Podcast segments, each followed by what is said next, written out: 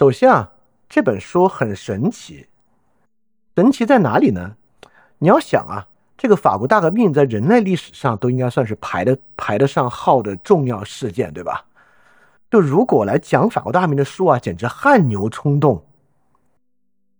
但是这么重要的事儿啊，之后无数人写了无数书讲这件事儿，竟然到现在，一八五六年所写的这本书，依然是了解这个事件的最佳作品。这是个挺有意思的事儿。也就是说，如果我们要了解法国大革命，对吧？或者就要了解十九世纪这个历史啊，为什么不是二十世纪哪个历史学家写的书呢？比如沃勒斯坦，我们之前介绍过，那沃勒斯坦也有专门讲这个沃勒斯坦这个世界体系构成的第三章，第三章的第一节讲的就是这个大革命啊。那为什么我们不用沃勒斯坦的那个方式来讲，要他要看托克维尔这个书呢？就难道从十九世纪都到二十一世纪了，我们这个学术进展就这么慢吗？还还？以以以以至于了解这个事要去看一八五六年的书啊，这个事本身就很奇怪。因为你你看啊，我们了解别的作品啊，了解别的历史啊，比如说我们了解美国历史，我们当时主要讲的是啥呢？我们虽然也读了联邦党人文集啊，但你会发现我们的主要框架依然是这个剑桥学派和芝加哥学派他们的作品，对吧？我们里面的主要的思想资源其实来源于马加维里时刻和自然权利及其历史这样的书。但是啊，在历史上。说起来，这个波尔更大的法国大革命，居然到现在还是救治率大革命这个书，这本身呢也是挺奇怪的一个事情。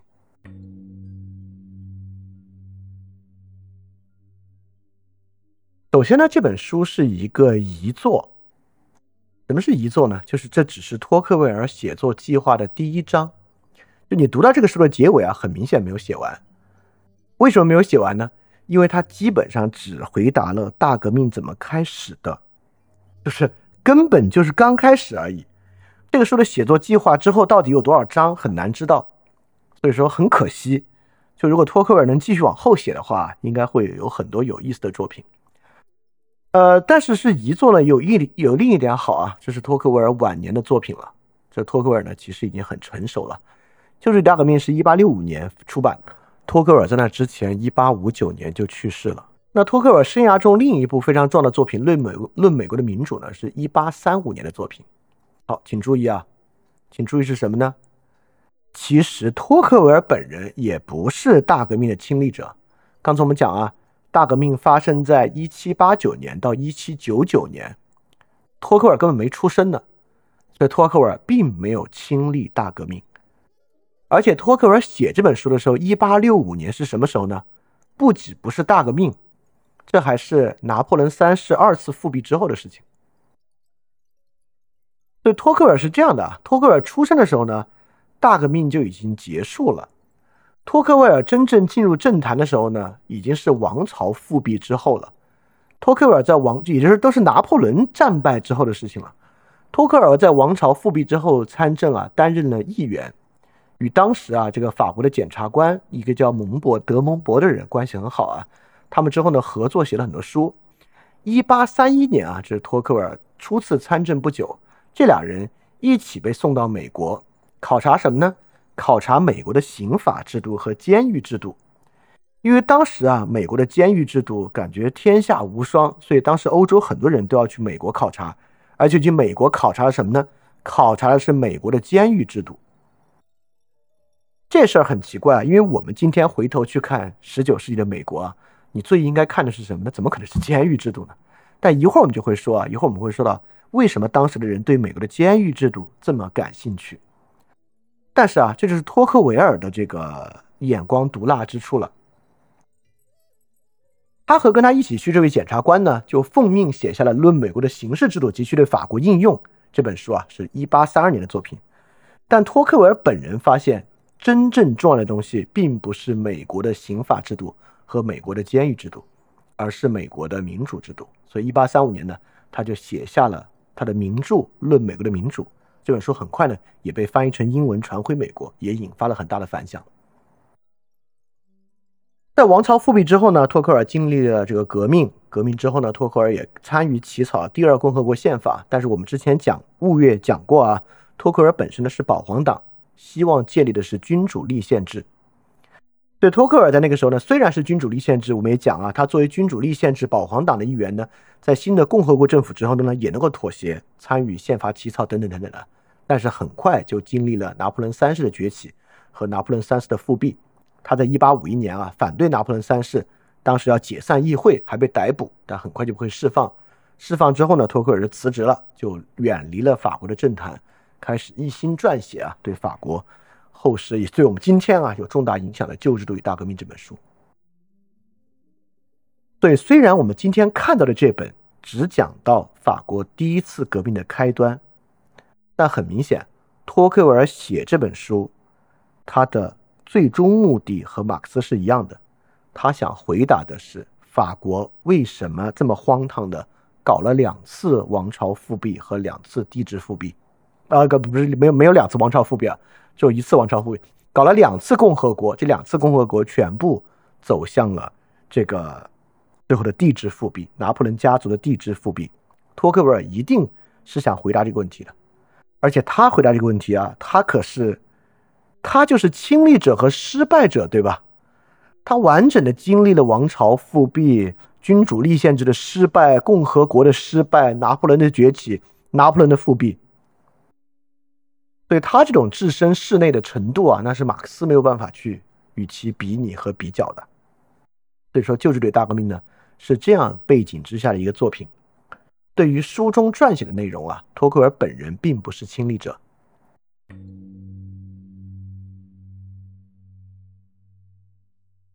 对托克维尔的写作动机啊，就是一定是回答从大革命开始解释到拿破仑三世复辟。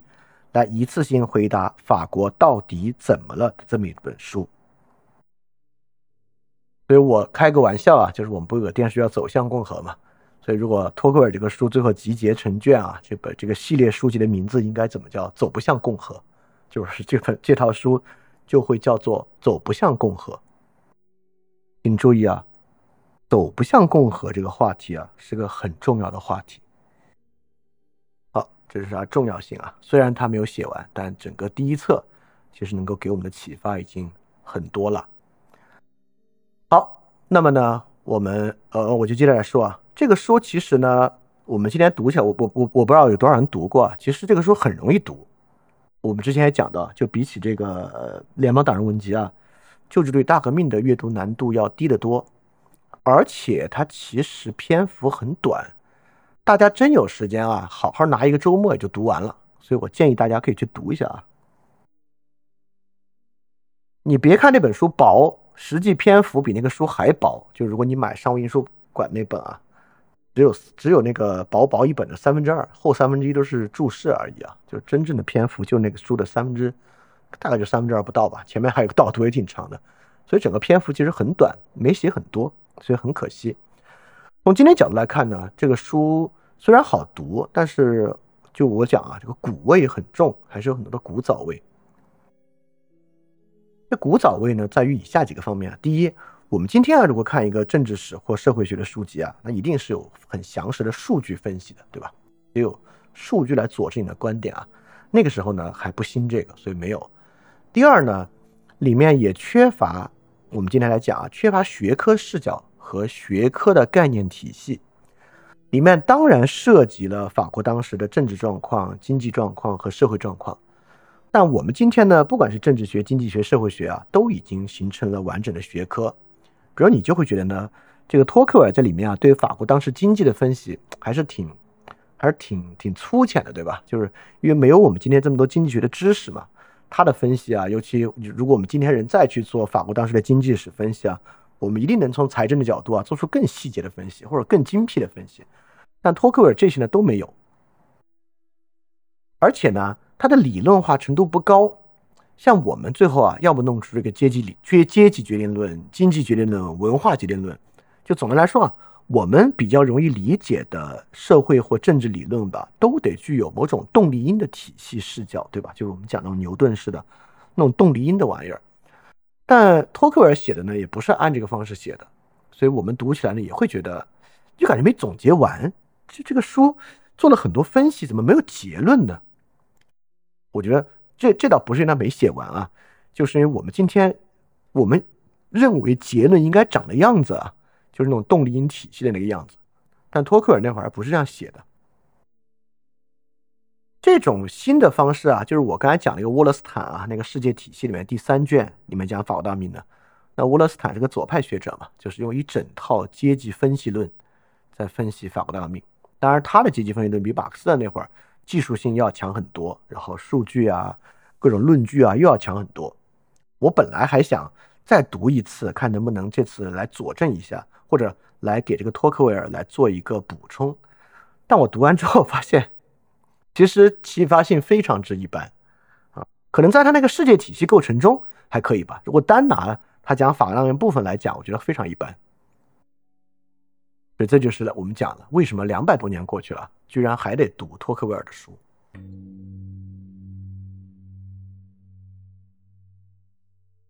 我觉得这个本身是个很有意思的事情啊，因为我们今天来理解世界呢，有强烈的理论病或者这个哲学病吧。就如果没有那么一套理性主义操作啊、实证历史学的方法，如果没有最后得出一个动力因的这个历史解释啊，对我们来讲就觉得这个书读了半天不知道在读啥。但这不是写作者的问题啊，这某种程度上是我们的问题。就是我我我最后读完之后怎么来感觉这个旧制度与大革命呢？这是一个特别经验主义的书籍。你读这个书，你就知道啊，托克维尔下了很大的功夫的。就托克尔这个功夫下的，绝对不是为了写这一本书，是为了写一套书。托克维尔翻阅了大量法国大革命前后的文件文书，细到总督与国王的信件、司法审判案件和很多个人信函，不知道他哪儿找的，书里也没写他哪儿找这些。反正找了很多这种文本在做总结，在总结此前欧洲历史的时候啊，查阅了英国、德国和法国大量的中世纪历史文书，当时可能出版业也会有一些早期的文稿吧，有大量这样的作品，再加上我们也讲啊，他是自己亲自参与这个过程的，我觉得千万不要小看自己亲自参与过政治过程的人，这里面的不同。在这个角度来讲呢，他有点像联邦党人文集，就写联邦党人文集的三位啊，都是亲自从这个独立运动啊到美国制宪过程深度参与了的政客。托克维尔本人呢，也是一个政客，因为有实际的参与啊，这个实际经验和最后啊这些书斋学者们的角度是不一样的。所以说，如果我来总结啊，为什么两百多年之中没有超出旧制度大革命的作品，就是因为这一整套经验，不管是来自于他实际参政的实践经验，还是来自于他那个年代留存下来还能够看到的大量文件文书体系，后世的研究者在这两点上都不太可能超越旧制度大革命了。所以后世的研究者写的关于这个分析的书籍呢，都会比较教条主义。而没有办法像这个托克维尔的作品一样有这么强烈的这种经验内涵在其中，这也在指导我们平时的阅读啊，是要读那种技术性特别强的、分析的特别复杂的理论书籍，还是讲这个经验性的书籍要好一点。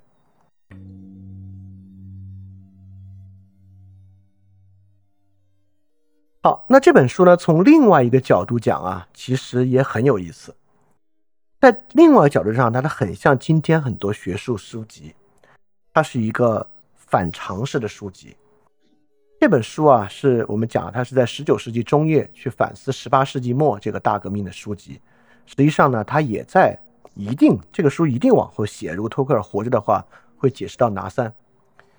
对旧制度与大革命。是什么样的一个视角呢？是一种反传统的理解，也就是说，他所克服的旧制度一点都不旧，它是一场大革命，一点儿它的革命性其实非常的少。对，一七八九年不是一场革命，而是一场旧日的延续。这个是托克维尔在这本书里面最要去讲的事儿。就这根本不是一场破旧立新的革命，而是旧制度本身的延续。如果我总结啊，大革命呢，就是过去旧制度的一次自我清洗，就像旧制度生了一场病，这个病呢，把一些体内的其他细胞杀死了，仅此而已。但那个本身的体系呢，依然在延续，而不是一次全新的替代。你看啊，这一定完美解释了托克维尔自己一生中经历的一切。就是从王朝复辟、二次共和国，再到拿破仑家族二次复辟的过程，为什么会这样？托克维尔给出的解释啊，就是他就是这样的，就是因为其实什么都没有变。从大革命之前的旧制度到拿三的旧制度，其实根本都没有变。而且我要说啊，这不是托克维尔为了强行去解释自己的生活才这么做，其实托克尔特别有预见性。旧制度与大革命的旧制度和革命之难，不只解释了托克维尔的一生，甚至跨越时代，解释了二战后从法兰西第四共和国到法兰西第五共和国用强总统制替代议会制的这场变革。就是戴高乐总统时代的塑造，其实说明法国还没有完全走出托克维尔书中所解的旧制度呢。对二战之后从四共到五共的过程啊，其实已经证明了托克维尔天才般的洞察力和预见性。好，那我们就来看啊，这书是什么意思？从哪个角度上来讲，其实这不是一场革命，这不过就是一个旧日的延续，因为它毕竟爆发了接近十年的动乱过程，对吧？恐怖统治，而且，而且。之后也建立了不一样的体制，呃，王权也没有了，等等等等的。当然，王权后来又复辟了。所以，到底从哪个角度上来看，是托克尔眼中的旧制度的自然延续呢？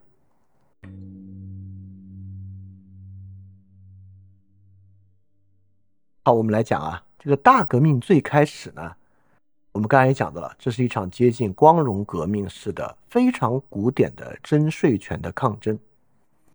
正因为这样的原因啊。其实当时在法国的英国人啊，认为大革命的结果是贵族权力的复兴。这个听上去啊，和大革命发生之后开始杀贵族这些是完全不一样的。为什么呢？光荣革命出现的是什么事儿啊？跟法国这个时候的情况非常类似，是英国为了打仗，国王要强行征税，而贵族不愿与国王征税，引发了光荣革命。在光荣革命之后呢，英国走入君主立宪制。君主立宪制实际上让贵族更好的制衡了国王，所以国王的权力下降，而贵族的权力上升。这就是光荣革命发生的事情。最简单来说啊，就是这样的事情。所以你看法国啊，法国这个法王啊，权力很大，但是现在呢，国家濒临破产，法王召开会议呢，希望向贵族征税，贵族呢不愿意被征税。国家发生动乱，所以从这个角度啊，英国人在法国觉得法国贵族的权利要复兴了，一点都不奇怪，对吧？所以法国大革命最开始呢，是一场很接近光荣革命的斗争。最近看托克维尔找到了很多陈情书，陈情书之前，大革命之前，人们害怕的是王权或者当时所生的宫廷会继续保持压倒一切的优势，三级会议呢？则会表现的孱弱，而且会期很短，令人担忧。人们害怕会对他们使用暴力，也就是说，人们怕的是啊，王权会对三级会议使用暴力，强迫征税。人们怕的是这个事儿。所以说，人们的预期啊，是三级会议会团结起来，建立君主立宪制。最开始不就是要做这个吗？导致啊，贵族权力提升。对最开始的法国大革命啊，并不涉及一般民众动员这回事儿，这是很有意思的一点啊。所以我们就要看它是怎么走向一般民众动员，并且是人类历史上第一次一般民众动员的实现的，这个是我们要去关注的问题。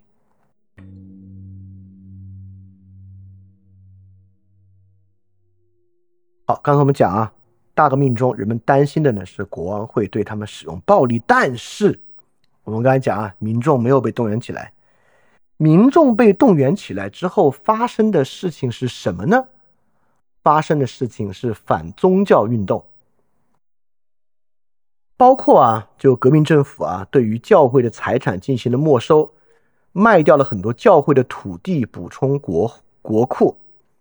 这个新的革命政府啊，就是立宪会议也通过了民事宗教团体制度来法案，让这个宗教的教会啊必须注册在新的这个立宪体制之下，这个引发了教会和政府之间的冲突啊。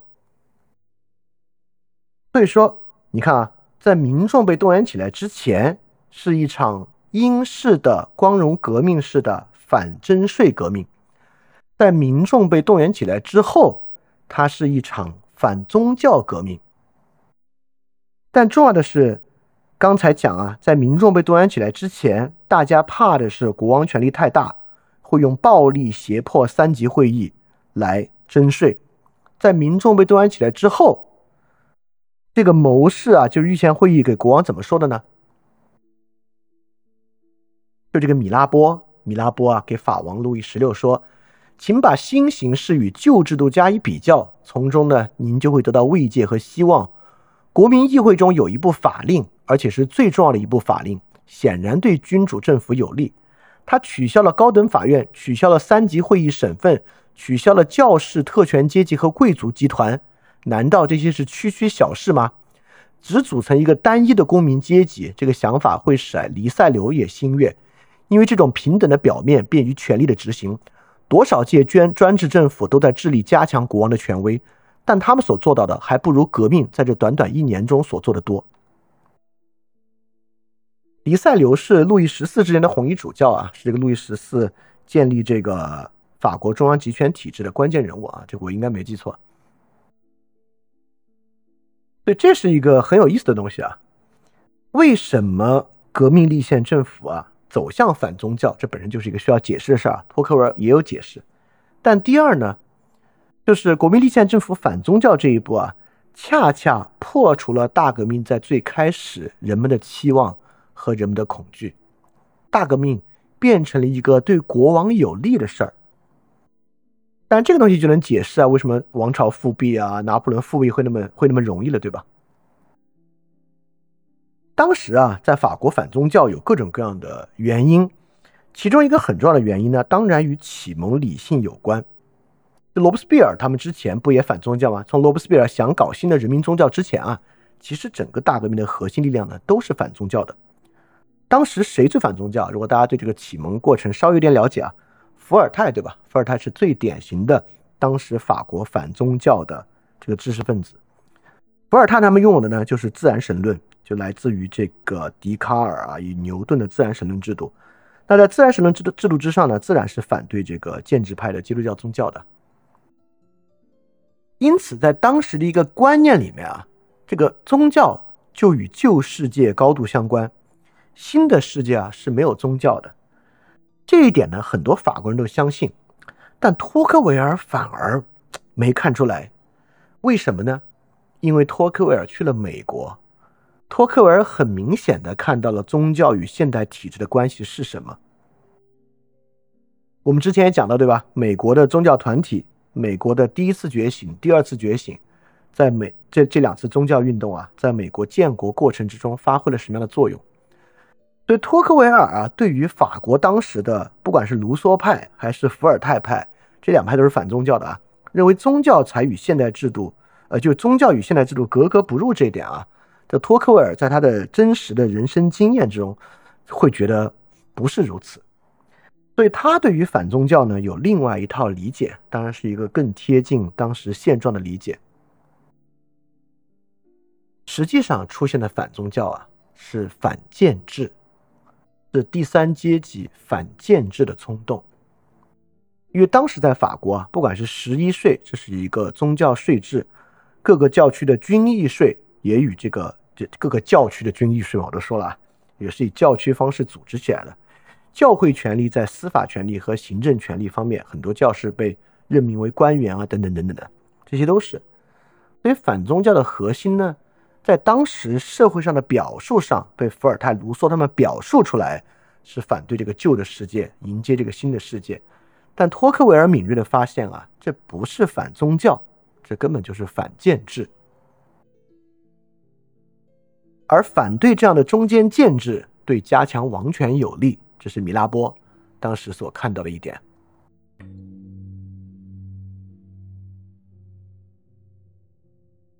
好，这里我们可以看到一个很有意思的东西啊。那么伏尔泰啊，他们所遵从的这个自然神论和理性，看上去呢，对于现代个体有效，对吧？它构成了现代个体所需要的个体理性基础。个体自我树立呢，似乎啊，就需要从这个教会手中啊夺得这个权利，并且使用理性的树立个人。但最后怎么反而是加强王权了呢？啊，这个我们之前其实讲过一下啊。就卢梭为什么认为科学和理性只对进步君主有用？大家不知道记不记得啊？我觉得可能不太记得。卢梭在《社会契约论》里面就提到了，呃，也不光是《社会契约论》，就卢梭在这个地荣文学院他这个投稿里面啊，就这个科学和艺术对文明有利还是有害？他不是说有害嘛，在里就提到了科学和理性为什么对一般庸众来讲是无效的？科学和理性呢，只对君主制有用。这就是我们 这是什么呢？这是基石计划的第一个问题：为什么理性在社会之上呢？必然走向二律背反，而不是这个物理和数学理性啊所走向的绝对真理，跟这个是有非常大的关系的。因为理性呢是不能够给我们，尤其是不能够给公共环境啊提供一个绝对的真理和一个绝对的指标的。但自然神论呢？自然神论其实这种若无神论啊。自然神论的意思呢，就是说他他们只相信像笛卡尔啊，相信一个自然神。它是以像类似于数学和物理学规则和规律一样支配宇宙的，而不是像过去的宗教一样啊，认为它在以这个像人一样的意志来支配宇宙。所以这就是自然神与传统啊这个神的区别。所以自然神呢，既然啊，也就是说这个规则法则才是真正存在的东西啊，所以它就若无神论嘛。在这个情况之下，当然这个宗教权力啊，在社会上是被很大瓦解的。在传统封建制社会啊。宗教权力跟一个什么权力高度相关呢？其实是与地方权力高度相关的，因为尤其是在这个传统市民社会兴起之前啊，宗教权力一个教区一个 parish，实际上就是真正将农民和一个地方的人组织起来的。这个宗教仪式、礼拜以及整个宗教权力体系、十一税等等等等。就是地方权力组织起来的一个核心，所以自然神论和启蒙运动反对宗教啊，既反对了过去的那个权威，也反对了过去组织社会的实体建制。也就是说，过去隔在一个普通平民和国王中间的，是神的权威和神权体制之下的地方管理和运行体制。而自然神论和启蒙运动啊，把这两个都反对掉了。把这两个反对掉之后的情况呢，就是所有个人啊开始直接面对国王的意志，面对国王的这套体系。这是为什么自然神论和理性啊，竟然最后产生了对王权的加持？这不就是米拉波刚才讲的吗？米拉波讲的什么叫做我们过去啊搞了这个几十年的东西啊，他们用一年就搞了。就是多少届专制政府啊，都想加强国王的权力，他们所做的还不如革命在这一年里做的多。就这些国王，我们都知道，从路易十四开始啊，反对各地的地方权力啊，削减贵族啊，东啊西啊，东啊西啊，搞了好几届。就他们对于贵族啊、教士啊，他们的削减啊，还不如这个革命一年中削减的多。而把这些中间阶层削减掉之后，人民就赤裸裸的暴露给了王权，进入了什么呢？进入我们说的。这种被动员的体系，当然我也可以补充一个，除了这种这个社会结构的分析之外啊，十七世纪呢，整个理性的呈现啊，就是理性的技术化，也都是为了中央权力所服务的。就像我们刚才讲啊，我们刚才讲这个托克尔被派到美国去，是为去考察什么呢？考察美国的刑法和监狱体系。其实是什么呢？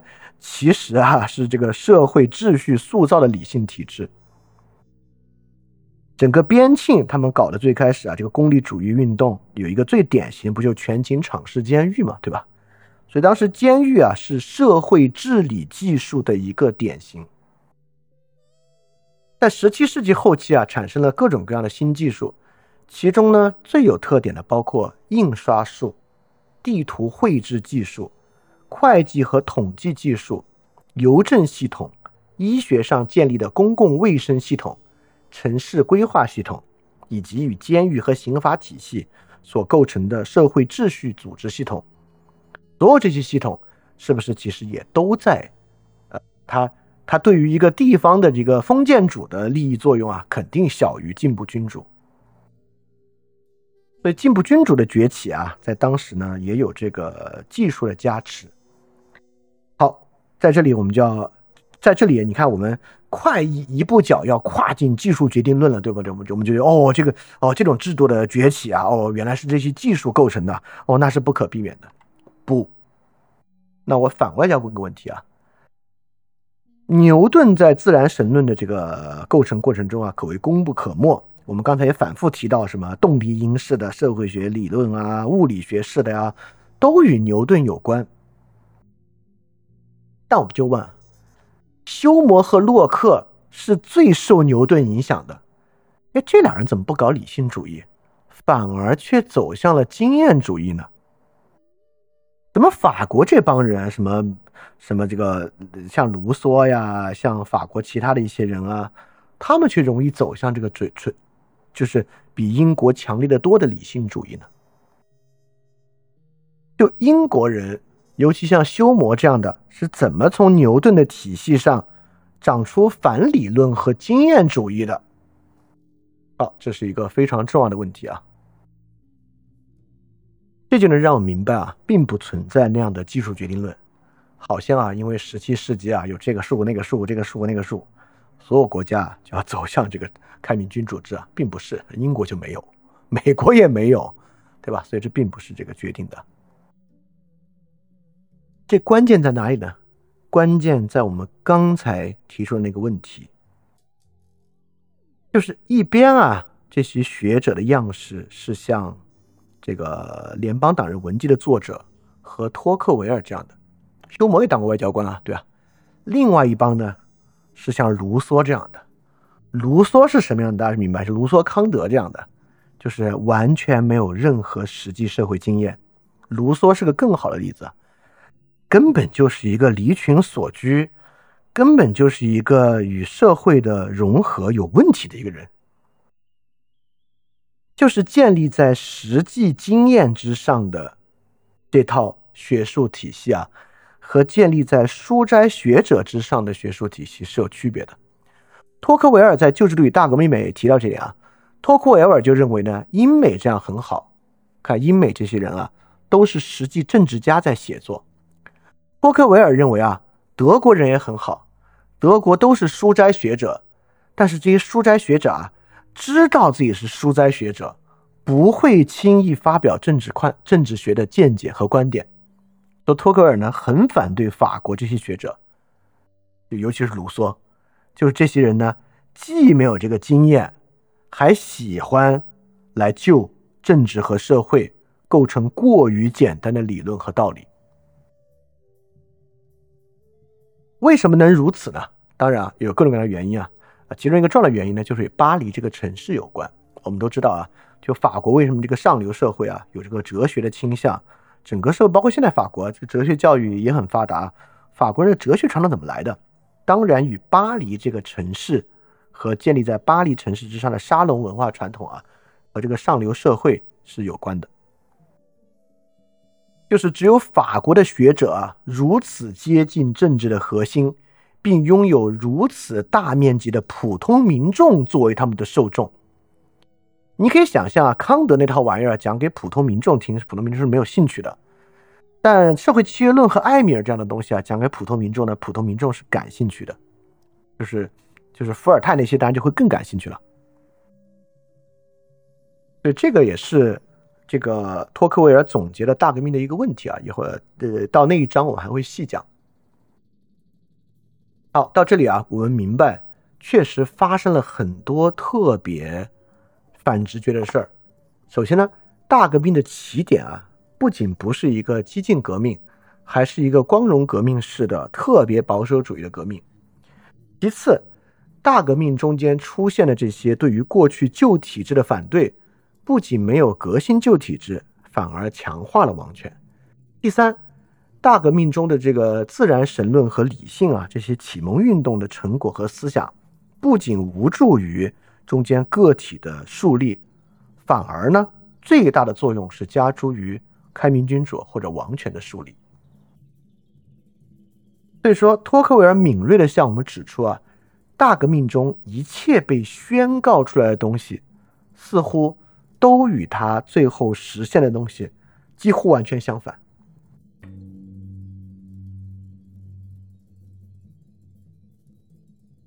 这种强烈的悖谬性，如果有人啊要问你说，你们老提什么现代性？现代性，什么是现代性啊？这个就是现代性。如果你要举一个现代性的历史的例子啊，这就是现代性。因此，法国大革命啊，是一场具有现代性意义的革命，它中间充满了现代性本身的矛盾性。首先呢，它是第一场自然革命，就是托克维尔讲的，就一切国内的革命和政治革命都有一个祖国，并局限这个范围内，但法国大革命却没有。法国大革命呢，希望从地图上抹掉所有旧国界，不管人们过去的法律、传统、性格、语言如何，它都能使人们彼此接近，或者说从它全原来的地方分裂，能够使原来同胞变为仇敌，使兄弟成为路人。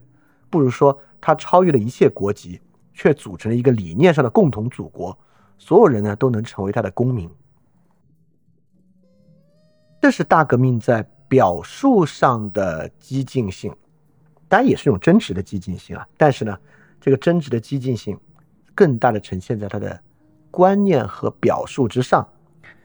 这里面的现代性特征是什么呢？我们之前也讲啊，如果要总结这个现代性的特征，就是反对一切现有建制，以真理的，好出现这个词啊，请注意啊，以真理的什么呢？以真理的纯粹性反对一切不纯粹的当下。这个呢是大革命的大革命发生之后真正的气质。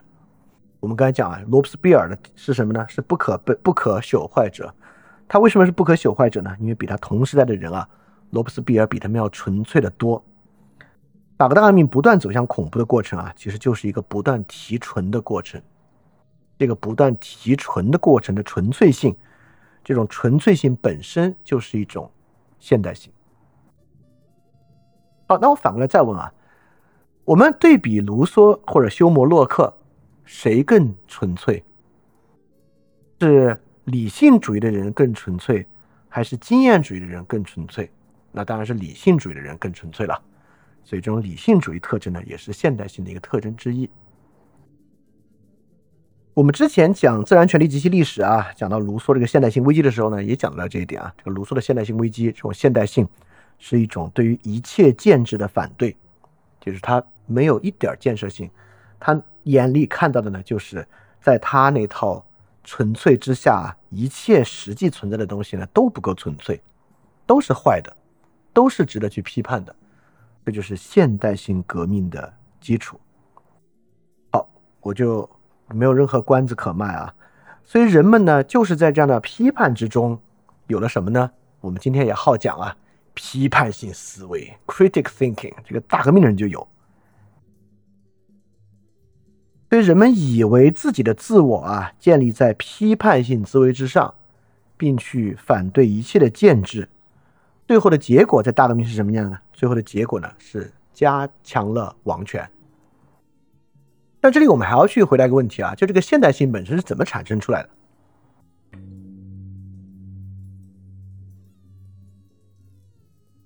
就这个人为什么会对纯粹性产生这么高的要求，是个很奇怪的事情。因为这个人天天活着，他每天都在接触很多实际的事物，对吧？他自己有多不纯粹，他自己不知道吗？他自己有多复杂，他不知道吗？他面对社会和他人的合作是个多复杂事，他不知道吗？他怎么会要求这么纯粹呢？这本身是很奇怪的事情啊，这也是个需要去回答的事情。这种现代性的纯粹性是怎么产生出来的啊？这里面呢有两种不同的相似，我们需要去把它分辨出来。这也是托克维尔在书中分辨的。托克维尔在书中分辨过体质的相似和人的相似，人跟人之间啊变得几乎一模一样，是托克维尔在这个呃书中啊对个体表述上一个很重要的总结。这个总结在今天就更是如此了，对吧？今天全世界都使用一样的手机 App，观看一样的文艺作品，欣赏一样的 Meme，打一样的游戏，啊，关注一样的全球事件。如果托克维尔能活到今天啊，就会发现，哇靠，这个一样简直无远弗届，对吧？啊，这是一种相似性啊，就人与人之间的极端相似性。这个在周的论述中很重要啊。但我们先看另外一个相似。托克维尔呢发现了另外一个相似性，就是你看理性就会认为啊，过去的制度啊，那都是自然演化的，那不是经过设计的。经过设计的，在自由、平等、博爱和宪政之下所产生的制度呢，才应该具有相似性，对吧？过去的制度呢，应该各有各各国有各国的国情嘛，德国有德国的样，英国有英国的样，法国有法国的样。啊，托克维尔这里又提出了一个特别反常识的洞察啊。托克维尔认为不是，实际上封建制在各国从制度之上才具有强烈的相似。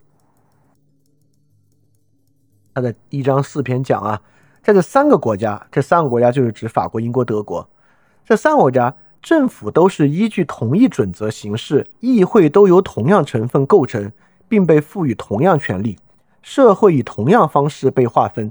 同样的等级制度出现在不同的阶级之间，贵族占据同样地位，拥有同样特权，同样的面貌，同样的禀赋，彼此毫无区别，到处都一模一样。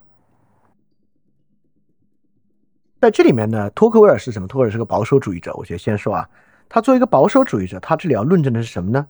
他要论证的是啊，如果我们要问什么是自然的啊，托克维尔认为这种。演化出来的封建体制的相似性才是自然的，而路易十四的这种王权反而是奇怪的。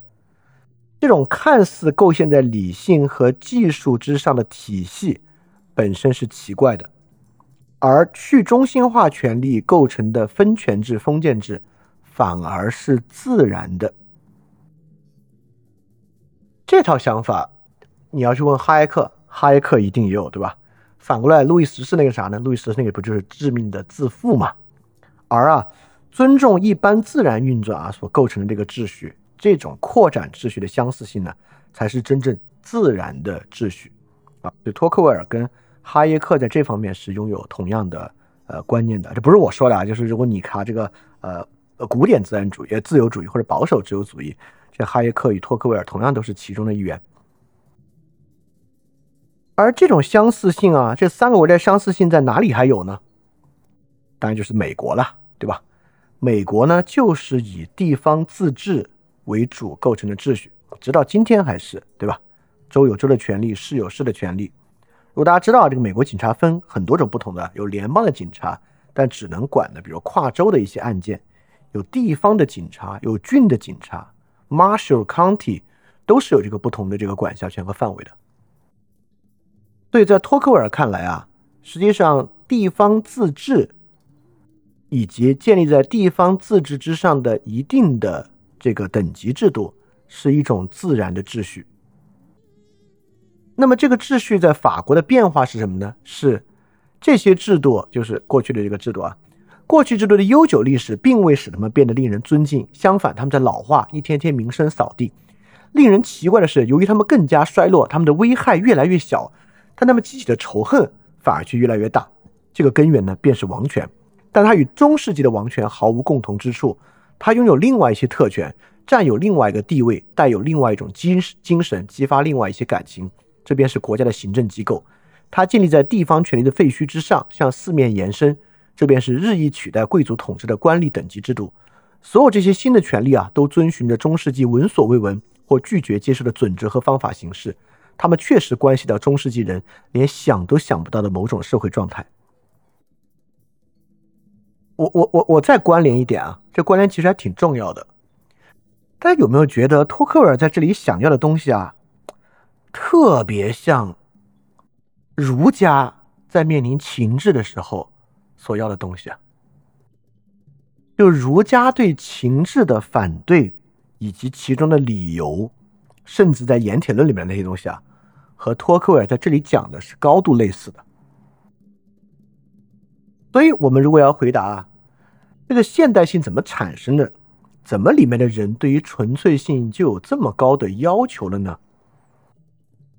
其中一个很重要的原因啊，就是他们被隔绝了经验。人什么叫他们隔绝了经验啊？就是他们已经感受不到他们所生存的社会到底是在如何运转的了。要么呢是它太大了，要么呢是它太复杂了。要么呢是他的决策机制离他太过遥远，要么呢是决策机制太过庞杂，他根本无法参与到其中。比如说，他与他生活中所运行的一切是遥远的，以至于他根本无法对他拥有实际的经验。这个在我们生活中也一样，对吧？就是人为什么会去屈从拼多多的这个规则呢？就是因为你离实际的供应链啊相当遥远。你最后能得到就是你家门口的一个纸盒子，你拆开了纸盒子里面是一个东西，这个纸盒子怎么从这个江浙沪的一个工厂啊，甚至个工厂的产业链到你家门口的，其实你根本不知道。当然你能说出来几句啊，就是啊，他这个快递给我送过来的呗，你也能看到快递这个仓发到哪儿了，但它是怎么运转的？快递拿多少钱？他一天送多少件？对吧？这些你是不知道的，就背后的实际过程啊，你是既不知道也无法参与其决策的。对人为什么会对这个纯粹性有这么高的要求呢？就是因为它与实际经验隔绝。它为什么与实际经验隔绝呢？其中一个重要的原因啊，就是自然形成的分权的地方自治制度被王权制度替代的这个过程。王权制度剥夺了人们所生活环境的秩序和权利。这个呢，是旧制度大革命里面非常重要的，或者说。这是旧制大革命，就是托克尔第一本书最核心的一个观念，就这个观念。而就是在这样的隔绝和所有普通人赤裸裸的展现在法王的王权之前啊，现代性呢就从这样的一种社会结构之中产生了。啊，所以看到这一点，你理不理解啊？二十世纪后半叶伦理学的发展，其中一个特别重要的潮流是社群主义，就是。二十世纪后半叶，伦理学必须有有一大部分人，包括桑德尔，就他们认为呢，这个伦理学的基准，就伦理学的基本视野，必须框定在一个可经验可感的社群之中，才谈得上伦理学的原因是什么？从这里你也能感觉到一点。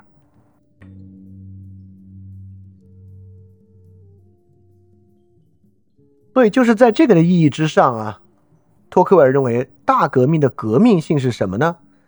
就是纯粹王权对于自然的中世纪秩序的替代，对它根本不发生在一七八九年，一七八九年不过是这个漫长过程的最后一步而已。就像他的第五章他说啊，的确，它使世界措手不及，指的是法国大革命啊。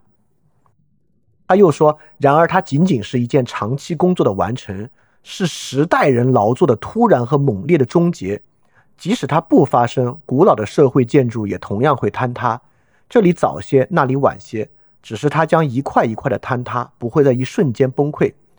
大革命通过一番痉挛式的痛苦努力，直截了当、大刀阔斧、毫无顾忌的，便突然完成了需要一点一滴、长时间才能成就的事业。这就是大革命的业绩。就法国大革命是什么呢？法国大革命完成了中央王权对于自然的地方自治秩序的替代。就是绝对王权替代贵族之中必然发生的一步，这就是法国大革命在欧洲的传播性和传染性。为什么其他国家对此非常害怕，但是又不可避免的在十九世纪初和一八四八年法国第二次革命之后，这种革命呢开始席卷全欧洲。所以。我们不说它是决定论，为什么呢？因为有另外一条道路，就是英美式的道路。但我们也要说它不是纯主观的，就不是因为有人瞎想才发生这些事儿的。这种事情的发生呢，也是几种主要趋势中的一种。就像我们上一期讲的，就是因为很多这个社会动员变得可能嘛，所以说传统那种非中央王权啊，就变得不可被接受了。所以这就是托克维尔的毒辣之处啊，他并没有把大革命看成是一种新对旧的替代，反而大革命是旧制度的完成时，是旧制度最终完成的破茧成蝶的那一刻。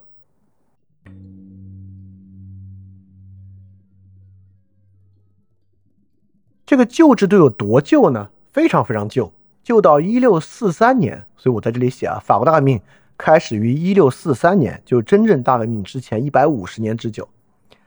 这个呢，就是法王路易十四的中央集权改革。大家都知道，路易十四叫太阳王，他有一句名言讲：“国家那就是我，他就是一个国家，一人之国。”我们最近刚好也有一个一人之国的那个视频啊，很有意思啊。我在讲到这之前没想到这个关联啊，但是讲了出来想到这个关联的。那路易十四呢，因为对当时的旧制度有很多的改造，这些改造呢说出来我们都特熟，我们就会觉得这改造一六一六四三年才完成，对于我们来讲，说公元前两两百年就完成这些改造了，对吧？所以路易十四有哪些改造呢？就是第一，贵族要离开他的领地居住，就像啊秦始皇当时让啊这个六国的贵族必须搬到咸阳居住一样，只是路易十四这些呢就。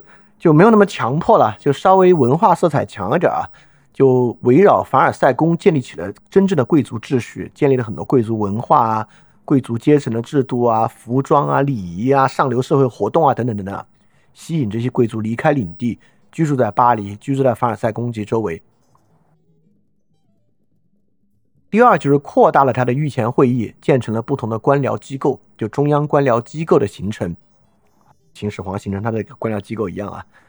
第三呢，就是地方官员就已经不是分封秩序、分封贵族管理地方了，而是由王室直接任命行政长官，替代地方原有的贵族秩序。这些行政长官呢，都是普通人，并不是贵族啊，把这些普通人任命到地方去。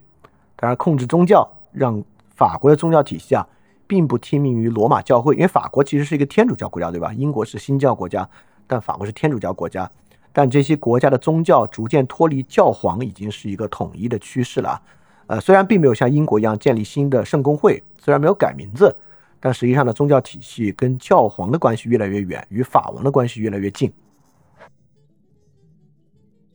然后呢，就是中央常备军，都知道封建制就是国王要打仗，就号召这个封王封地的人啊，带着自己的军队来打仗。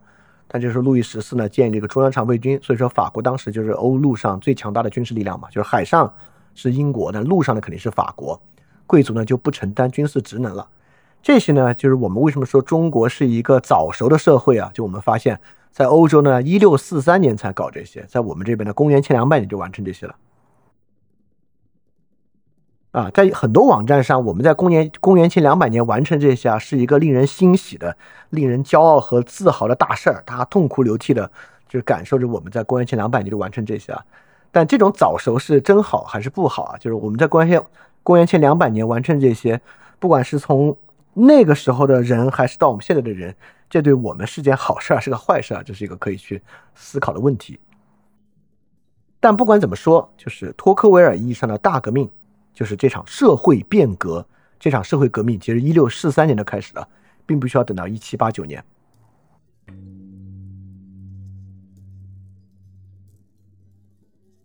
这样一场社会变革啊，从托克维尔的角度上来讲，具有不可避免的特点。就托克维尔某种程度上认为啊，这也是一个必然会发生的事情。在作品中啊，他指出了三个真理，他自己写的真理啊，是这三个真理。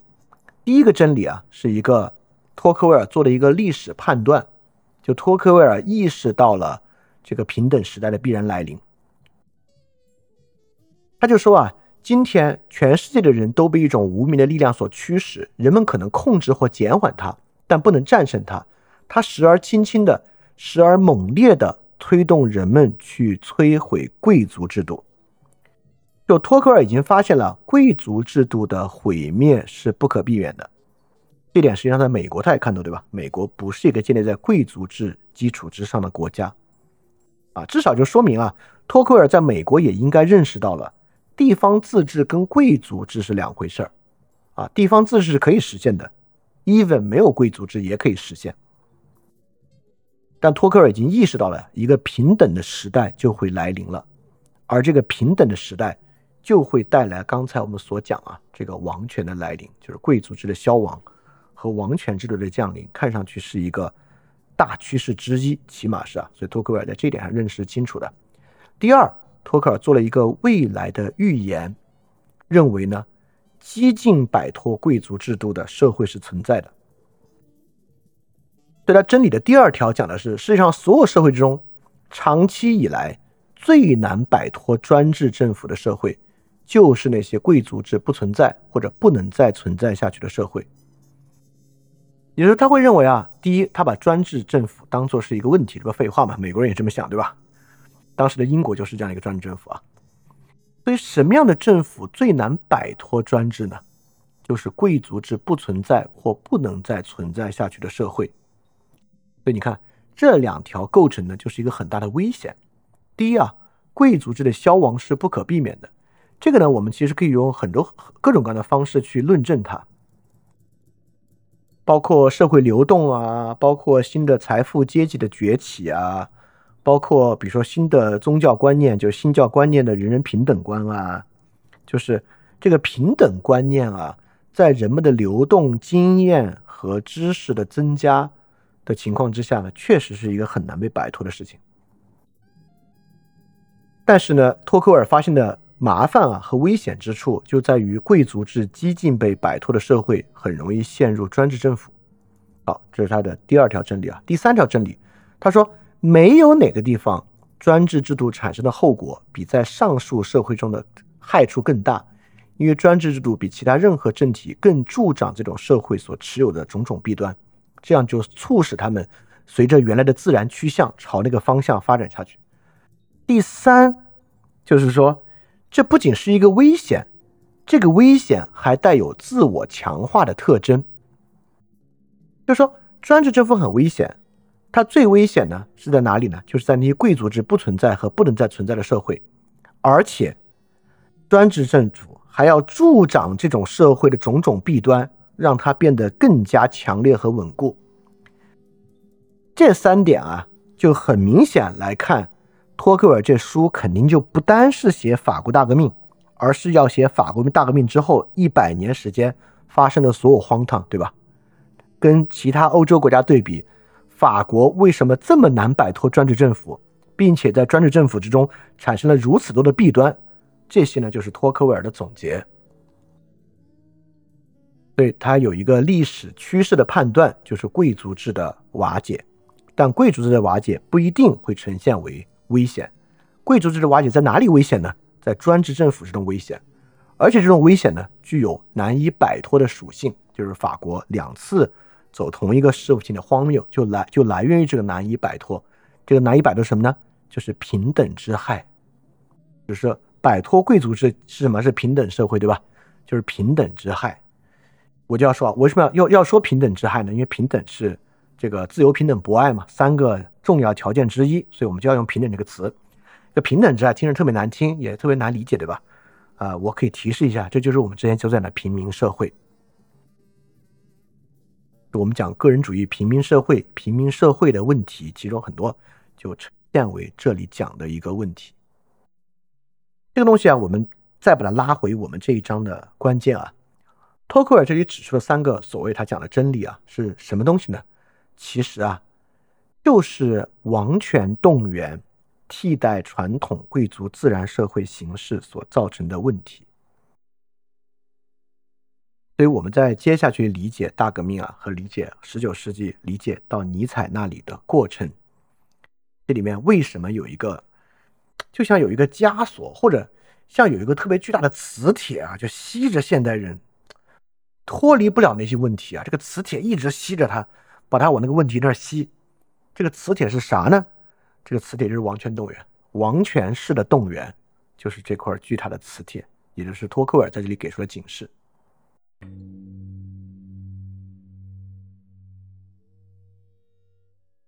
好，为什么我要强调这个王权动员呢？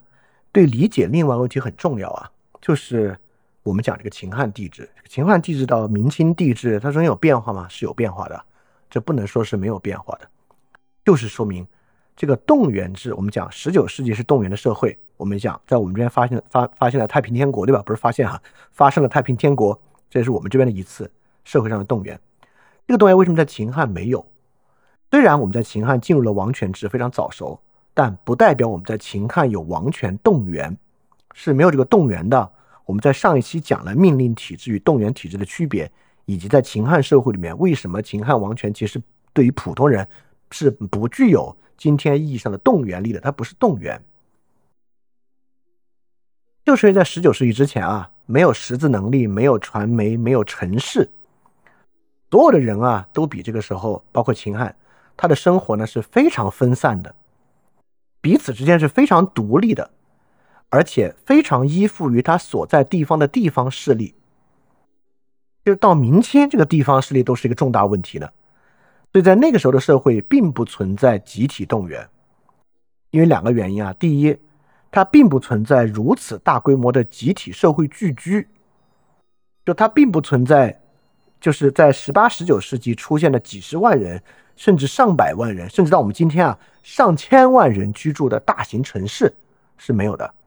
第二，它不具备这样的文化和社会建构，把这部分人形成一种可动员的整体。什么叫这个可动员整体啊？我们从这个托克尔的书里面继续往后讲。就所以说呢，虽然我们在秦汉的时候就有这个帝制啊，但我们在秦汉的时候并不具备现代动员。这个现代性呢，不是说我们从秦汉就进入到了现代性是没有的，做一个补充。因此，当我们讲王权动员的时候，你不能讲，你不能去以秦汉徭役制度作为它的这个方法。就是什么叫王权动员呢？就是不用用暴力的方式逼着你做了。秦汉那种徭役制度、劳役制度，如果不用暴力逼你，你是绝对不会做的。但法国大革命无套酷汉去去去杀教士，去杀这个吉伦特派，没有人用暴力逼他们做，是他们自己要去做的，这才叫王权动员啊！就现代性的动员体制是不用用这个惩罚机制逼你做的。所以大革命从这个角度来讲啊，就是现代大型动员，而现代大型动员呢，就是托克尔认为啊，一旦进入这个方式，你就很难摆脱他的问题啊，他这个问题呢，就具有一种。很难摆脱的特征，就是整齐划一的这中央王权啊，对地方自治去替代。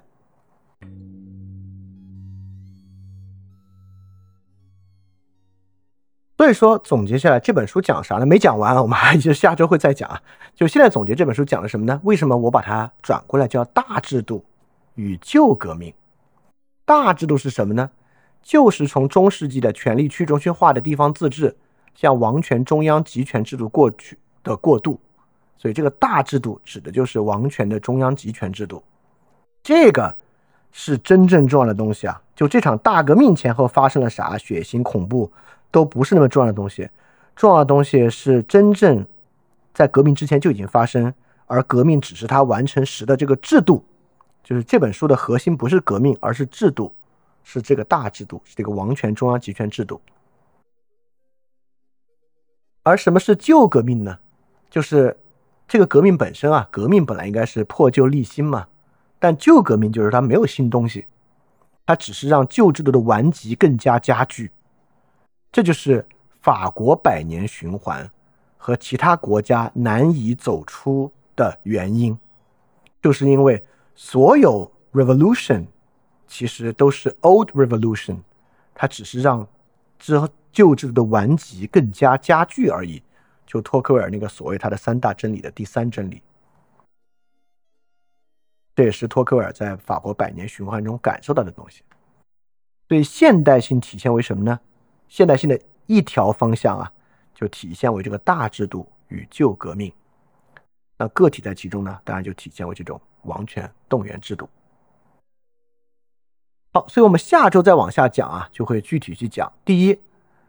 这玩意儿，它按照托克尔所讲啊，它也可以这个逐渐产生这个贵族的替代，对吧？为什么在法国会发生革命呢？这是第一个重要的问题啊，就是为什么呃，尤其是第二真理啊，就是为什么这个集权制度会加剧革命发生的可能性，这是很有意思的一个问题啊。第二，为什么是法国，不是德国，不是英国呢？发生在法国有没有什么具有法国特点的原因？因为刚刚我们讲这些大制度救革命似乎是必然的，对吧？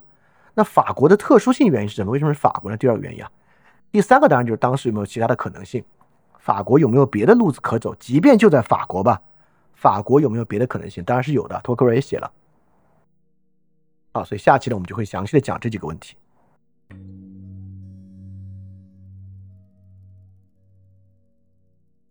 但是对我们个体而言呢，大家可以去思考一个问题啊，你看。法国大革命呢，塑造出一种典型的现代性的个体，追求纯粹真理，接受王权动员，等等等等。那我们想的当然就是怎么不成为这种人，对吧？怎么样不这样？怎么可以不这样？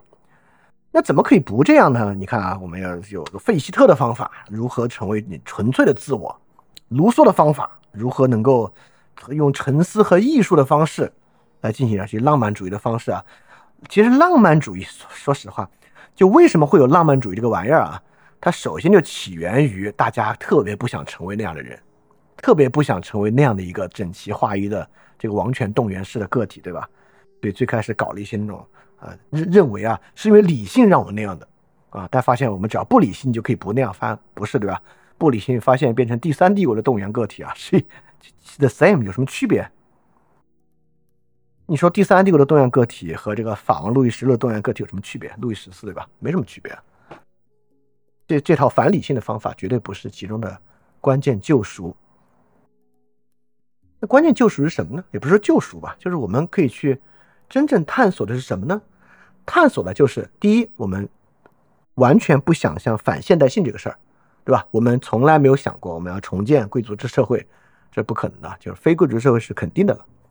那么就在现代性的路径之中，我们现在已经看到两个方案了，对吧？我们第四章讲到现在，已经有了中世纪共和制的现代化，就是美国方案。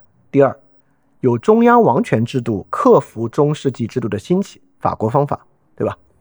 那起码前者啊，就是中世纪共和制度的现代化，虽然它不是完美的制度，它有很多问题，我们在这个。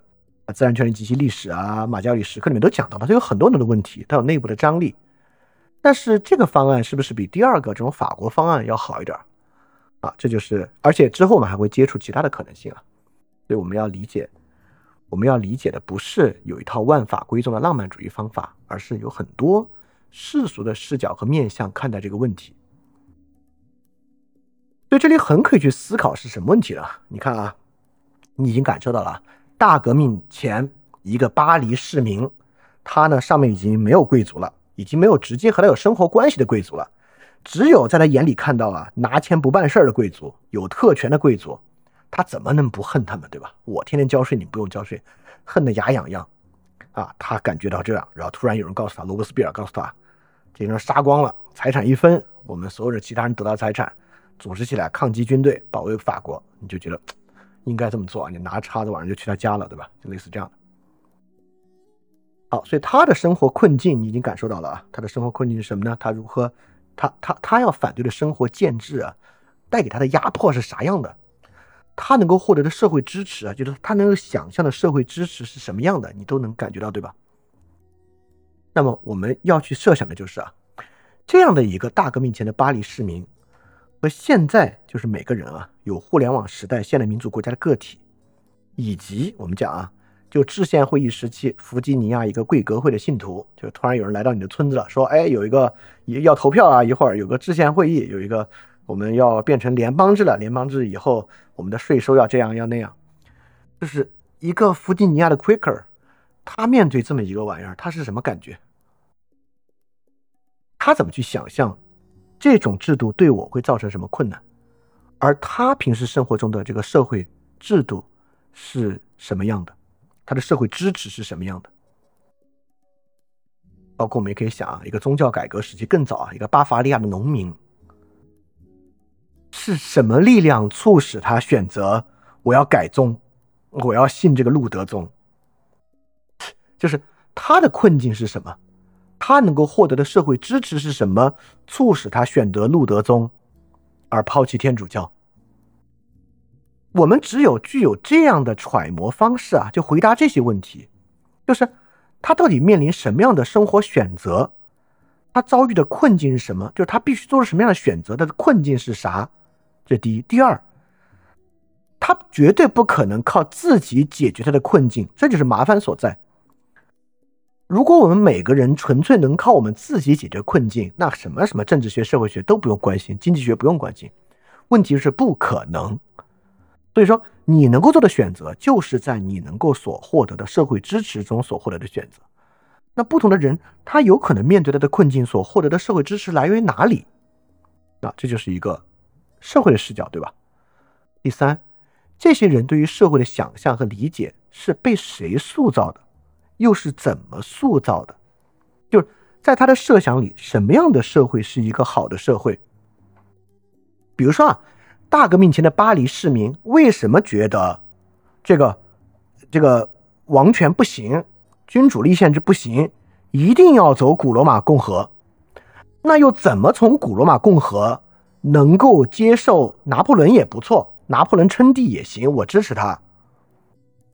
他对于社会这种乌托邦的想象怎么来的？你看，之前我们在美国那部分说的很清楚啊，就这些人因为对于英国体制本身的反对，所以美国他们那会儿，你你你可以回答这个问题。比如我问你啊，美国当时人为什么绝对不能够接受君主立宪？你是能够回答得出来，对吧？那我就说，如果华盛顿突然说要称帝，美国人为什么接受不了华盛顿称帝？你也应该能回答得出来。其他更多的就是我们要去理解啊，我们现在的处境和他们的相似和不同之处。我们就是在这对于这些不同的揣摩之中啊，对于不同个体处境的揣摩之中啊，获得那种与你个体处境的改善有关的经验和知识的。就是我们不是从呃灵修和浪漫主义上获得的。也不是从纯粹读了一个特别抽象的，好像你读完黄宗羲定律就知道该怎么做了，你不知道该怎么做，你也不知道你的处境是什么，就是你的处境的获得，就是能够回答刚才这些问题里面慢慢获得的。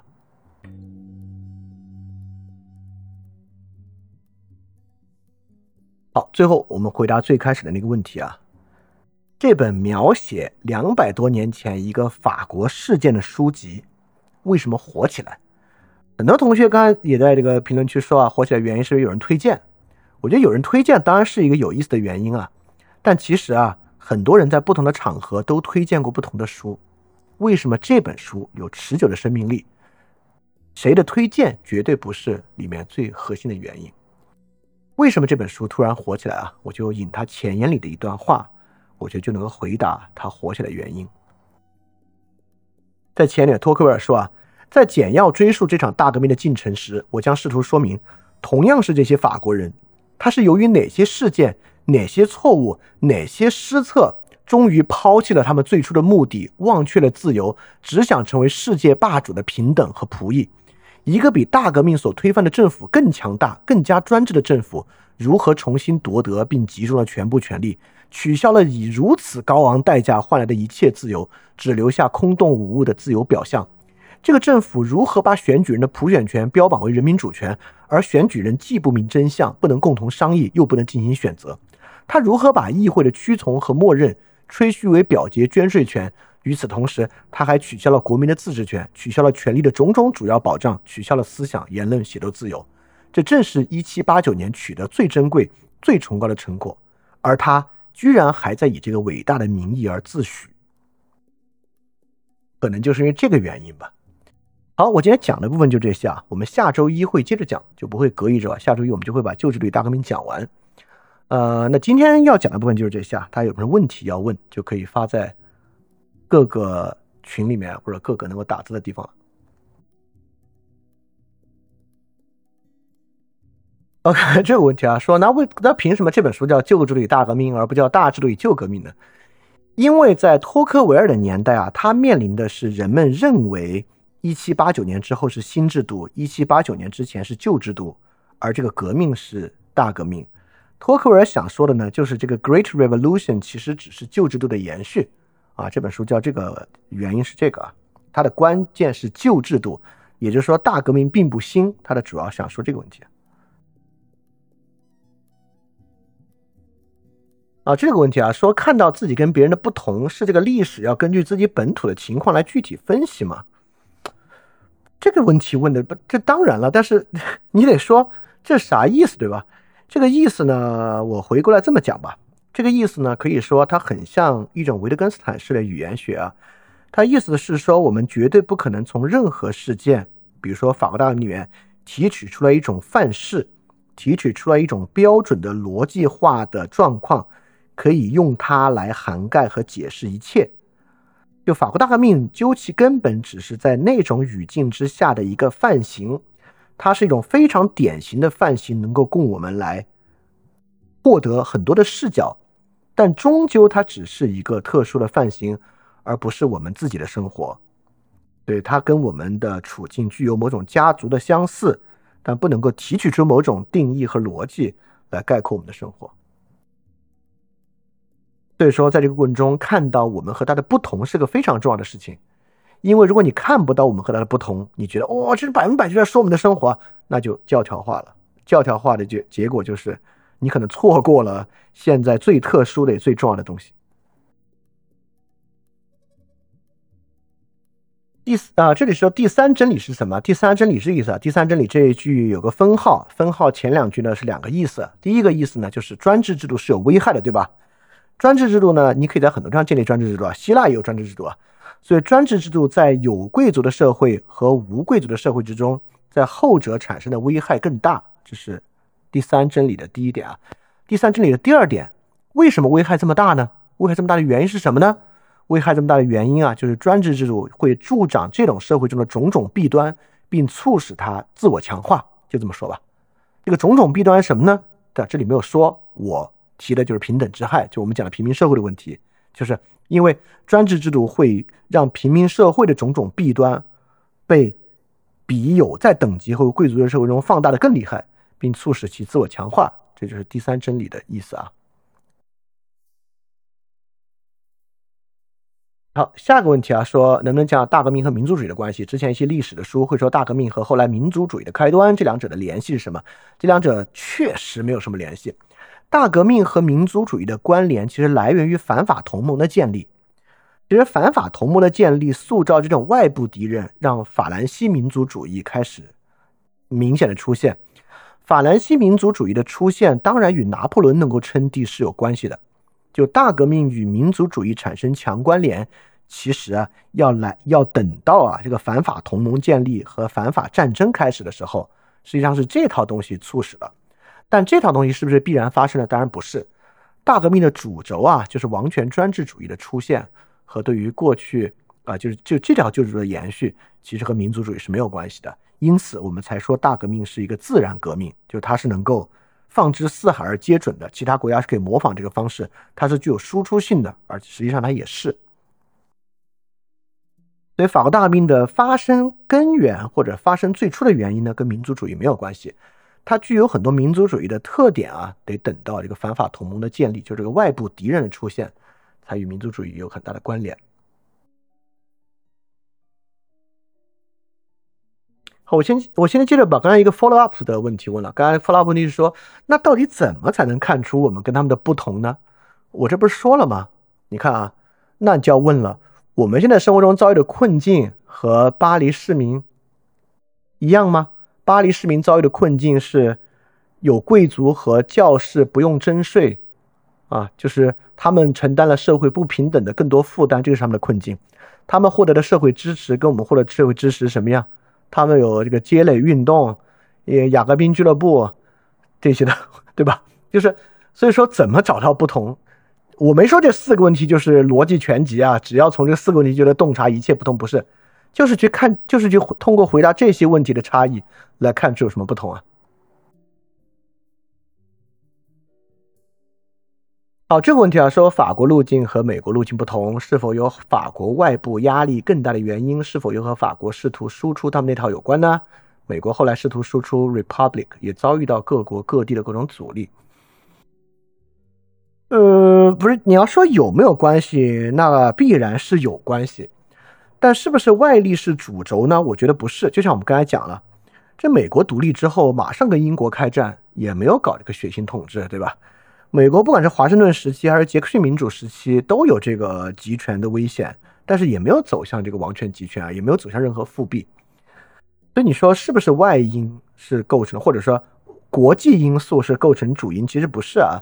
你说法国这边竞争激烈，这边英国这边德国，美国那边不遑多让啊。之后跟英国又打了一仗，我们刚才讲一八一二战争，跟西班牙打仗，跟印第安人打仗，这等等的那个战争也是一直如影随形的。所以这个外部压力的因素在里面当然是存在的啊，但这个外部压力因素是不是决定性因素呢？呃，至少我们说从托克维尔这本书的角度不是，从托克维尔这本书的角度不是，而且我也认为确实不是，确实不是的原因就是，尤其你可以想象，在前全球化时代，就是一个政治体内部的关联作用 interaction。和所有这套 dynamic 比它外部所带来的东西啊强无数倍，就是这内部这套运转所积累的东西比外部的强无数倍。就像就像你说中国，你说啊中国，哎哎，我就刚好就举中国例子，特别有意思啊。就很多人说中国为什么这么早熟呢？就说啊，第一，农业社会要搞水利；第二，北方强敌要搞防御，就是因为这个原因。就是因为有有水利有匈奴要打，所以我们啊变成这个专制王权帝国的，对吧？很多人这么说。但你看，首先啊，秦始皇的时候，我们对于北边的这个矛盾不那么大吧？秦始皇统一六国，好像不是因为要把六国合起来对外才搞王王权帝国的吧？第二，农业国家要搞水利的国家非常多，这不只是我们这个流域啊，其实所有流域区域的国家都是农业国家。但农业国家不一定都要搞成秦汉制的帝国，对这种这种决定论，尤其不管是外部环境决定论等等等等，我觉得其实都没有那么有道理。就是真正的内因，啊，真正的因素是内因。我觉得真正的因素是内因，其实在尊重什么呢？在尊重人的自由。我们既在尊重秦始皇的自由，也在尊重项羽跟刘邦的自由。就真正的因素是内因，就真正的因素是他们有人有这样的观念，是他们这样选择出来的，是人选择出来的。并不是没得选择的，人有选择这事儿是特别特别特别重要的一个事情啊。哦，这里有个话说，怎么看待历史主义？多条道路、多种选择的决定性因素是偶然性大，偶然性当然非常大了。怎么看待历史主义？这这是个很大的问题啊。呃，其实刚才那个问题就讲那个是不是跟外部环境有关的问题，就是跟看待历史主义有关。而我们在第一期就讲啊，我们第四章最后落到尼采，对吧？尼采一个特别重要的问题意识就是反对历史主义。当尼采说反对历史主义的时候呢，他主要言说的对象就是德意志历史主义，是在浪漫主义和这个民族主义情况之下的德意志天命观。反对历史主义呢，当然也是反对历史决定论了，但是。是不是说反对历史主义就在强调偶然性？不是，我觉得反对历史主义强调的是人的选择，就像我们刚才讲的，对历史不是必然的，不等于历史是偶然因素的。历史不是必然的，我们更要说的是，历史是在人的选择中构成的。虽然它绝对不代表你我今晚做个选择，历史就要改变啊，它指的不是这个，跟蝴蝶效应也没有任何关系，但它指的就是。它反对某种历史方向性啊，历史决定论啊。同样，我认为他也会反对历史纯偶然论的，啊，强调的是选择。好，这个问题啊，这个问题我们下次回答啊。但这个问题我可以先说出来，就是托克尔在这个书里有一个观念啊，是我们谈这个书特别容易聊到的，就是说啊，这个大革命怎么发生啊？大革命不发生在问题最严峻的时候。反而发生在你改良的时候，就问题最严峻的时候不出问题，你一改良人就受不了，问题就出现了。我觉得啊，这个是这个是对这本书的一个误读，或者托克维尔虽然说过类似的话，但最关键的例子，最关键的一点绝对不是这一点，不是这点。原因是啥？不是这点的原因，其实藏在托克维尔刚才所讲三个真理的第一个真理中间，就是贵族制被替代是不可逆的事情。因为贵族制被替代是不可逆的事情，因此不存在有一条路线是我们可以永远不改良，大革命就不会发生。没有这样的，没有这样的选项存在。啊，这里在讲啊，说不是都是旧革命，有新革命吗？有啊，就是我们刚才讲的美国革命就很新啊，对吧？它确实建立了新制度，对吧？它也不是说它发明了新制度啊，它在这个君主制凌厉的世界环境之中，建立了现代意义上就是非贵族。我们刚才讲啊，建立了现代意义上的共和联邦制，这就是很新的东西啊，新革命啊。我们在那期开始就讲了，就很多人认为法国大革命的。历史价值比美国革命强，但我说不是，其实美国革命的历史意义比法国大革命强，原因就是因为它是有新东西的。好，这里在说怎么理解那个理性至上教啊？听上去很不可理喻，是因为他自己想成为新的教皇吗？不是，这个你可能有一期节目没听啊，就我们在讲啊，卢梭认为为什么人民不能够拥有理性，人民只能够只能够通过宗教来统治。这个应该是在那四个 Flip Read 节目的最后一期，就是罗伯斯庇尔是教条式的使用卢梭在社会契约论里面观点来治理的。所以搞理性至上教的原因就是罗伯斯庇尔反对基督教，但不反对基督教形式，不反对宗教形式。罗伯斯庇尔意识到啊，如果要呃完整的形成公共意志 （common will），对于普通人来讲，不能够给他们理性，因为给他们理性呢，他们只会走向悖谬，只会走向矛盾。因此，对于普通人呢，他们是没有理性的能力的。为了让他们完全整齐划一，必须使用类似宗教的方式来进行。所以说，理性至上教就是发明的一个新的宗教。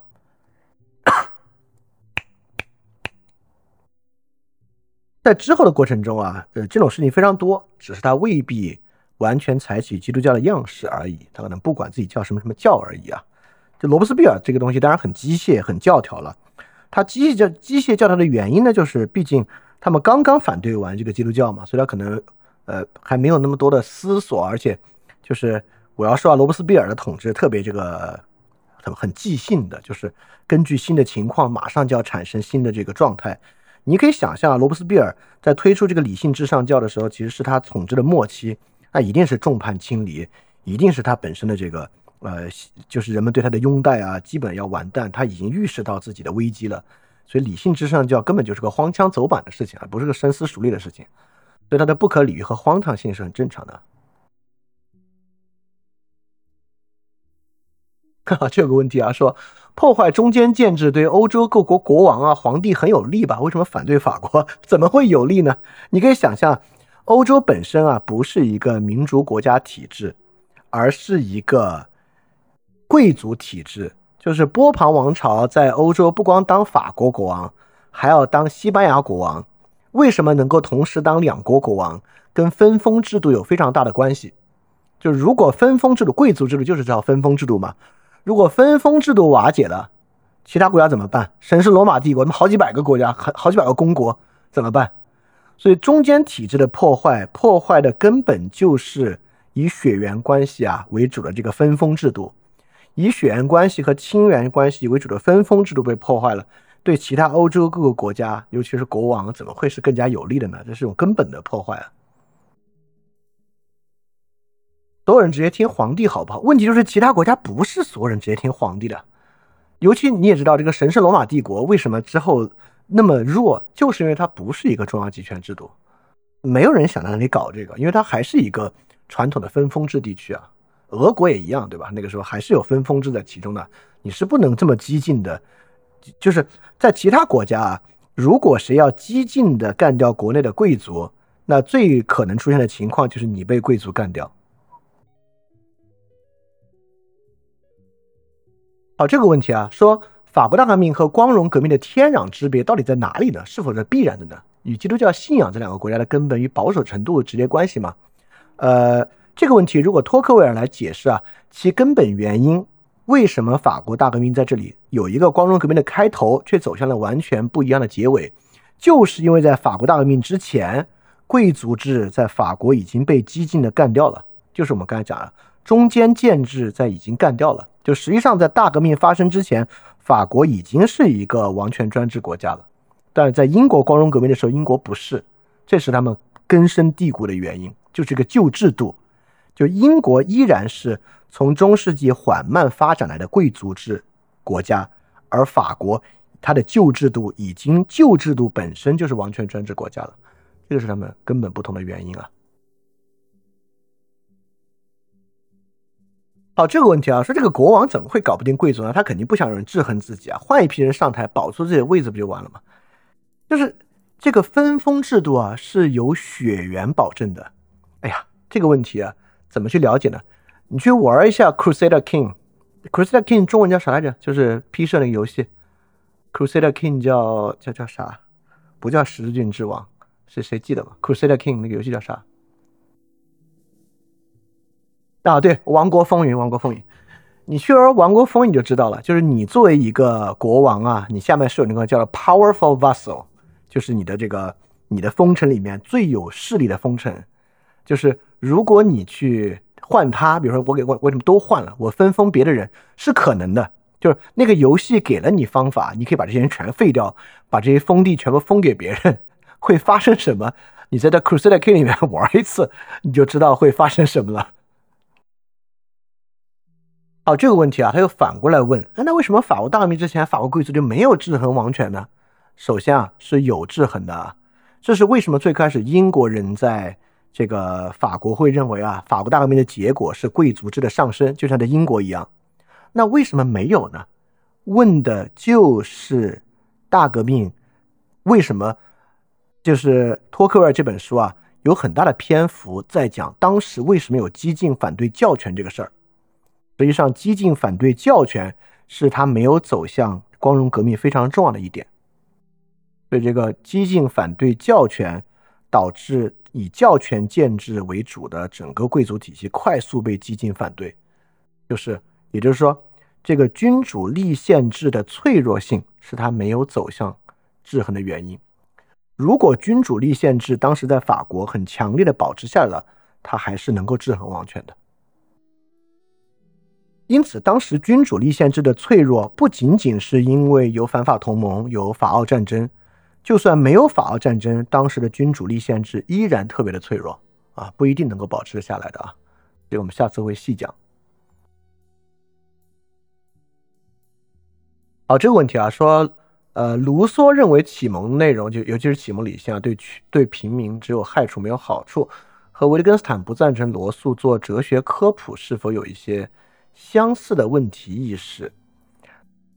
嗯，我觉得不是。呃，首先前者是很明确的，前者卢梭认为平民为什么为什么没有这个能力？卢梭是个强烈的有这个精英主义、精精英主义意识的人。你说卢梭是不是意识到二律背反？我觉得倒不一定啊。就卢梭更大程度上是不认为这个平民有掌握理性的能力，就是或者他认为这个理性的困难啊，会啊让他们误入歧途的可能性大得多，主要是这样的原因。这个维特根斯坦反对罗素做哲学科普。跟卢跟卢梭有一点像，跟卢梭有一点点像的部分呢，就是维特根斯坦也是一个特别精英主义的人。就我之前也讲过，这个维特根斯坦当这个哲学老师的时候，不是经常以这个劝退学生为荣吗？就维斯维特根斯坦认为，他不是经常找一些人说啊，你做什么哲学，去工厂工作，然后那些人工厂工作之后，维特根斯坦特开心。但是维特根斯坦开心的原因和卢梭的原因是不一样的。卢梭依然特别重视沉思的价值，对吧？卢梭认为人获得自然价值就是要沉思和艺术，但维特根斯坦其实是有很强烈的哲学无用论的。就是维特根斯坦，首先啊，维特根斯坦做的是反哲学的哲学。维特根斯坦不认为，维特根斯坦本身就是强烈的反理论的嘛。所以我认为维特根斯坦啊，反对罗素做那种哲学科普，更多的可能是从哲学病的角度吧。就维特根斯坦的哲学，就是为什么之后是是那谁说他是一个刺客啊？他是背刺哲学啊？那个法国哲学家叫啥名字来？我忘了，反正是那两个人之一。他们的名词我老是有时候搞混一点。就他们是用这样来理解维特根斯坦的。所以维特根斯坦，我觉得跟卢梭是不一样的。他们都有精英主义啊，认为哲学不是一个那么容易做明白的事儿。但卢梭依然认为哲学是至高的东西啊。但维特根斯坦却认为这个哲学的用处其实没有那么大，也不是随时随地都有用的，应该是这个原因。巧乐兹什么鬼？好，这个问题啊，问这个欧陆是否还有从封建制出发，不经过君主制直接走向共和的国家和区域？有啊，意大利，对吧？呃，意大利，然后希腊也有一定的这样，其实还是有的。这个这么多国家怎么会没有呢？是有的啊。这个到时候我们讲希腊革命或者讲意大利独立战争时候说吧。意大利是个可能更好的例子啊。好，那我们今天对。你我知道你为什么巧乐兹啊？是德勒兹说的对吧？对，是德勒兹说这个维特根斯坦是个哲学刺客啥这些的，对，是德勒兹说的。好，那我今天节目就到这结束啊，我们下周一继续。我们下周一呢，把这个今天反正问题都讲清楚了，下周一就把这个回答我们刚才讲的一个重要的问题：第一就是为什么是法国？第二为什么会发生革命？当时有没有其他可能？等等这些说明白。下周一呢，我们尝试把这个旧制大革命讲完，然后开始可以讲别的。好，那非常感谢大家的今天的时间啊，那我们下周一再见了。我们要请其他大家记得敢去相信，也敢分享你的消息。在二零二三年啊，饭店在不断完善自己的服务体系，包括原来的电台节目《世界苦茶》的 Newly Digest 每天都有新的视频节目《基石计划》，以及各种各样的沟通平台啊。我一个人能够完成这么多的事情啊，其原因呢，就是因为我可以心无旁骛的创作，所以这与大家的支持是分不开的。非常感谢一直以来支持。翻转电台啊，也就是支持我做这么多创作的同学们，也希望呢能够获得更多朋友继续的支持。欢迎大家在 Patreon 和爱发电支持翻转电台，来构建一个能够更好为大家服务的免费的服务体系。好，如果你希望啊通过爱发电和 Patreon 支持翻转电台呢，请去 Show Note 查看这个支持的地址。非常感谢大家，非常感谢你收听本节目。如果希望每周一加入微信群，跟我们一起学习、提出问题、看到每次分享的 keynote，可以微信添加“想借 Joy Share”，想借的拼音 x i n g j i e，Joy Share j o y s h a r e，并说牛津通识读本，就可以被我们拉入群中，每周一起学习了。欢迎你来。